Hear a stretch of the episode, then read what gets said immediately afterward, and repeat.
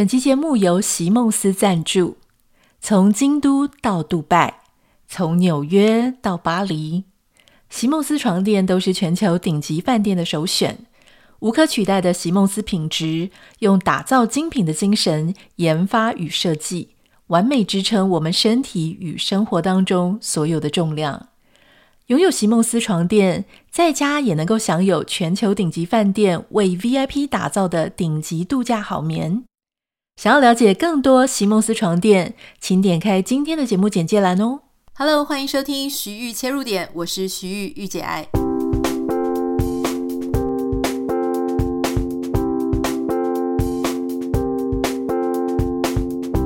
欢迎收听今天的节目。今天台湾时间是礼拜五，已经即将要迎来一个周末的假期，所以通常我们礼拜五都会跟大家聊一些比较轻松的一些话题嘛。今天我想要请大家想一下，就是如果你看不管是动画片啊，或是电影的科幻片啊，他们对未来的想象，你印象最深的是什么？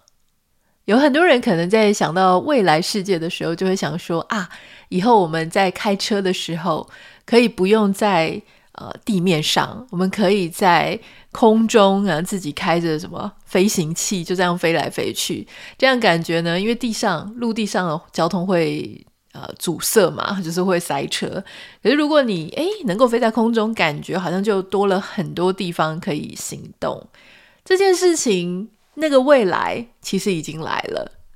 如果你有印象的话呢，其实，在好几年前，大概二零一七年的时候，当时就已经开始一直在讲说飞行计程车这个概念。哦，那当时呢，在讲就是说啊，杜拜，因为杜拜大家知道，就是说它开始观光啦，有钱啦，所以它有很多很多的资金挹注嘛。那一个科技它非常重要的事情，不只是科技要到位，资金也要到位，还有就是法规啊，相关的相关法规也要到位。所以当时呢，就有很多的新闻在讲说，杜拜要抢先来做这个飞天计程车。好，那所以那个时候啊，就有很多新闻在讲说啊，飞天计程车已经要出现了。当时杜拜它是跟一个德国的新创公司一起做科技上面的结合。好，那他们就在想说，以这个概念来讲，这个飞天计程车呢要怎样？就是要能够垂直的直接上升降落。你可以想象，大概就是像直升机那个样子嘛，哈。所以呢，以后大家就是可以，呃，如果它是飞天计程车，当然我相信这个开的人一定还是要驾照了，哈。所以，呃，就是可以搭乘。然后，不管你是要去跳过这个比较容易塞车的地点，或是有一些游客他想要去直接去景点，或是有一些旅客呢，可能想要坐这个飞天计程车直接到达机场。这一类的交通都可以透过飞天计程车。那那个时候，杜拜他在讲这个概念的时候，哈，他们当时就非常野心勃勃的就说啊，要立刻呃要执行，然后或是最慢不要超过多少年。当时讲的好像是呃二零二一还是二零二几，反正。大家知道，就是你对于科技的愿景，通常都会先设一个日期，然后呢，那个日期可能就没有办法成功达成，然后你就会接下来会 delay。为什么一定要有那样子一个日期呢？除了说让大家比较知道说什么时候这件事情会实现，最重要当然就是讲给投资人听的嘛，哈，因为你要资金的挹注，你就一定要让大家知道是在不久的将来。那二零一七年讲到现在呢，其实好像也还不是非常成熟。呃，因为这个可能也有受到疫情的影响，大家知道，就是疫情整个全世界就停摆了好久。那当时他们的一个概念就是说，这种飞天计程车它就是可以载两个乘客啊，那一个小的行李，当时说最长大概就是可以飞三十分钟，时速达到五十公里，好，那最快达到一百公里之类的，已经那时候就开始有这样子的想法了。然后你是说，二零一七年讲到现在。嗯，那现在到底状况是怎么样呢？今年这件事情又再度被提起来，哦，而且在这个纽约《The New York Times》纽约时报上面，他们就讲说，已经讲了好多年的这个飞天计程车，终于是要起飞了哦。但是他们说，终于要起飞呢，目标就是放在二零二五到二零二八，他们希望最晚不要拖过二零二八。现在其实基本上，他们就他们形容啊，就是说资金跟科技几乎已经到位。那现在就在等待一些法规的制定，法规制定可能因为这个相关的事情很复杂，那也没有什么潜力嘛，对不对？你就说，哎，这跟一般的直升机啊、一般的飞行器啊，到底一不一样呢？所以相关的这些法务人员，他们还是要继续去不断的做各种非常详细的研拟，还有就是这个。安全部门、航空安全部门，他们也要做非常谨慎的评估。好，那像这个美国的呃，这个航空安全部门，他们就讲说，绝对不会因为要赶在二零二八年前让这个事情问世，所以就减低他们对航空的要求。啊，不管是之前像例如说像波音啊，或者什么，他们这些一般的飞机或者一些飞行器，他们其实要通过这个呃。就是安检或者要拿到这个证照执照，其实都是非常长的一个时间，一定要确定安全上是没有问题的。所以虽然说现在是放眼二零二八年哦，这个东西它就是会啊，至少就是可以开始营运、开始执行，就开始有人可以搭空中计程车了。但是是不是真的在二零二八年就会放行？哈，嗯，大家还是可以拭目以待啦。那很多人可能听到这里就想说，诶，飞天计程车，好，在英文上面是讲 flying taxi 或是 air taxi。那这个飞天计程车到底跟我们一般看到的直升机有什么不一样呢？听起来很像嘛，就是人坐的很少，然后可以直线起降，所以直线就是说垂直啦，哈，垂直的停在上面，然后直接下降，诶，听起来还非常的像直升机。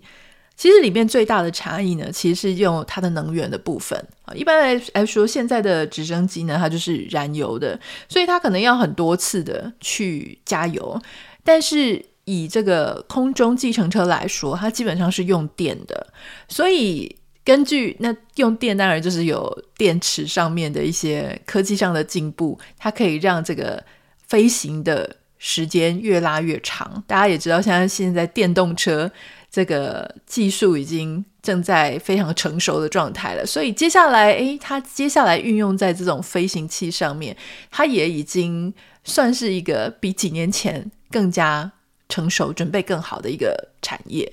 那所以现在很多呢，包含像这个华尔街的一些投资人啊，他们都非常的有信心，他们觉得说，诶，接下来这个未来在二零二八年的时候，哦，那当然。在之前就会开始有这些呃概念股啊，或者是一些相关的股票啊，就是已经可以开始做炒作，或者是开始开始做，很多人会有一些资金的涌入。这个在市场上面呢是有非常高度的信心，包含像这个呃大家都知道 Uber 嘛，Uber 其实在好几年前就开始已经投入空中计程车的这样的概念。可是如果我们要谈到说，要怎么样去运用在这个空中计程车？我觉得它可能还是有一些限制的哈。比方说，大家可能知道，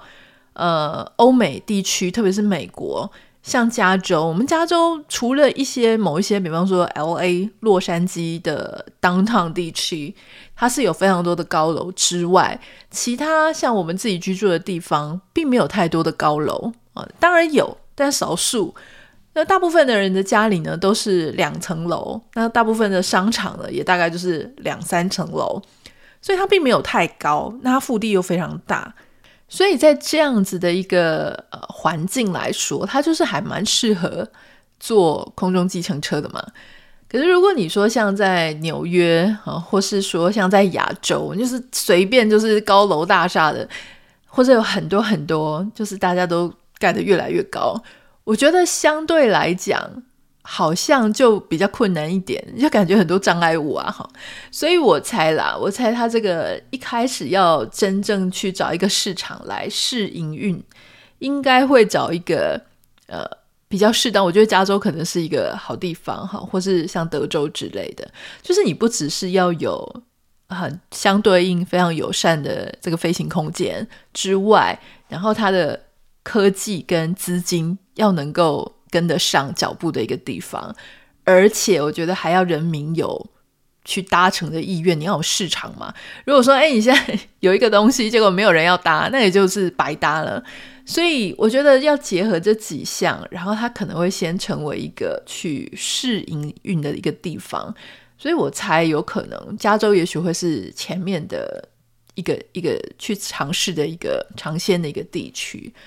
不过整体来讲啦，我觉得还是非常的有趣，因为以前我们看到这种科幻片啊，或者看到一些电影啊、动画，他们的想象，慢慢的在这几十年下来，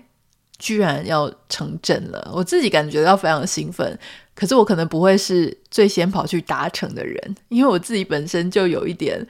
不是对飞行感到非常的有信心。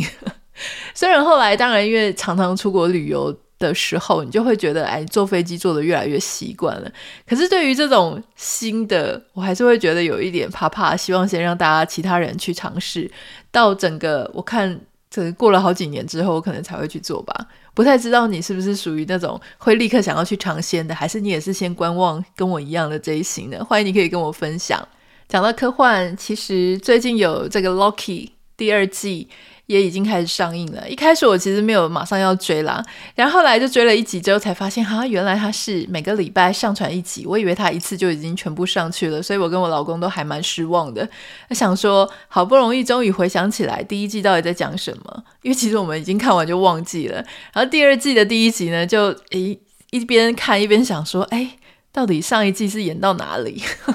不太知道你有没有看。我是觉得他第一季还蛮好看的啦，因为一般人如果你喜欢有一点点想象力啊、科幻啊、时间啊、平行时空啊等等的，因为我想你应该会喜欢。好，那我们就下个礼拜见喽！祝福大家有一个美好的周末，拜拜。